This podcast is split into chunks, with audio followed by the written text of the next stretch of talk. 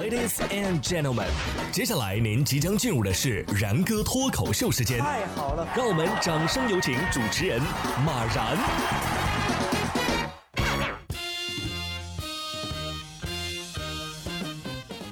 然哥说新闻，新闻脱口秀，各位听众大家好，我是然哥。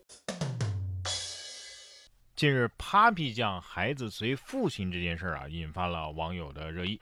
有网友嘲讽其作为独立女性，却不注重惯性权，人设崩塌。哦也有不少网友表示啊，这事儿纯属个人自由，没必要上纲上线吧。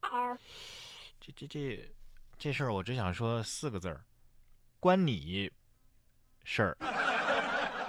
随母姓的话，是不是影响人家老公独立男性的形象了？要不随邻居姓？我觉得你们这帮人啊，还是不了解冠名权。什么是冠名权？是要花钱买的啊！这么看，谁的钱给到位了，孩子才跟谁姓啊？这件事让我唯一的感慨啊，就是。Papi 酱都生孩子了，这时间过得是太快了。嗯，不光 Papi 酱生孩子了，更让我觉得突然的啊，突然的，注意是突然的，是什么呢？贝克汉姆都快秃头了。说最近啊，贝克汉姆在外出逛街的时候，被媒体拍下了照片。今年四十五岁的贝克汉姆。头发是肉眼可见的减少了。说，二零一八年啊，曾经就有媒体爆料，贝克汉姆接受过这个头发的移植手术。我觉得这个原因可能就一个，各位别忘了，他是英国人啊，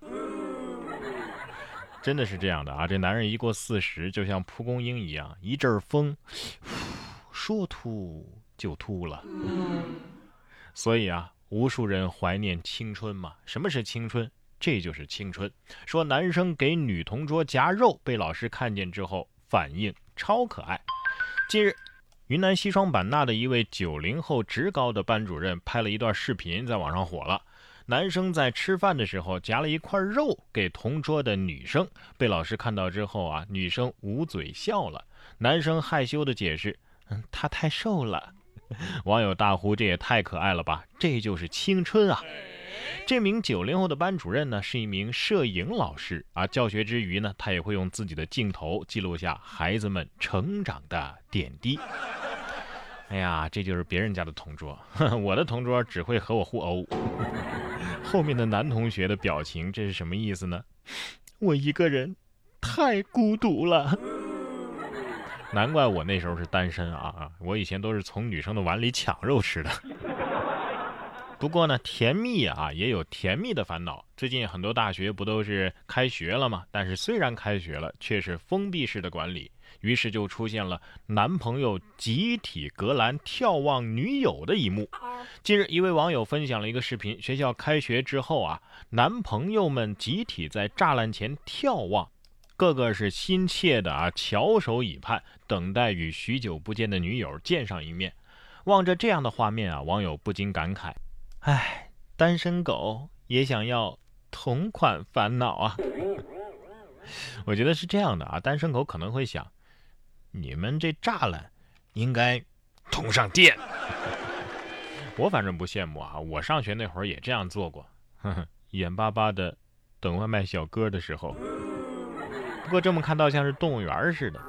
最近啊，加拿大的动物园，我们的国宝熊猫啊，可能就是像这样翘首以盼新鲜的竹子的。受疫情的影响啊，加拿大的这些熊猫吃不到新鲜的竹子，所以呢，可能会提前回国了。说，由于新冠疫情爆发之后难以运来足够的新鲜竹子，加拿大艾伯塔省卡尔加里动物园提前将两只大熊猫二顺和大毛送回中国。动物园的工作人员表示啊，大熊猫只吃新鲜的竹子，稍微老一些或者是在运送的过程当中啊变老了，大熊猫啊它就不吃了。这两只大熊猫啊是在二零一四年来到的加拿大。并且啊，曾在多伦多的动物园产下了两只幼崽，一个叫加盼盼，一个叫加月月。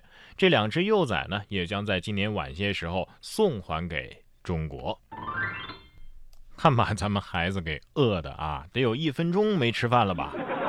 熊猫得说了，怪我喽，我想吃口新鲜的，有错吗？对呀。加拿大方面可能是这么想的，送回去啊，确实舍不得，但是不送吧，又养不起。你能理解那种艰难的抉择吗？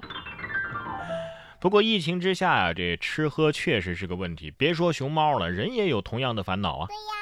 疫情之下，究竟应该如何愉快的吃喝？德国的一名餐厅老板啊，就想出了一条妙计，设计了一款拉链口罩。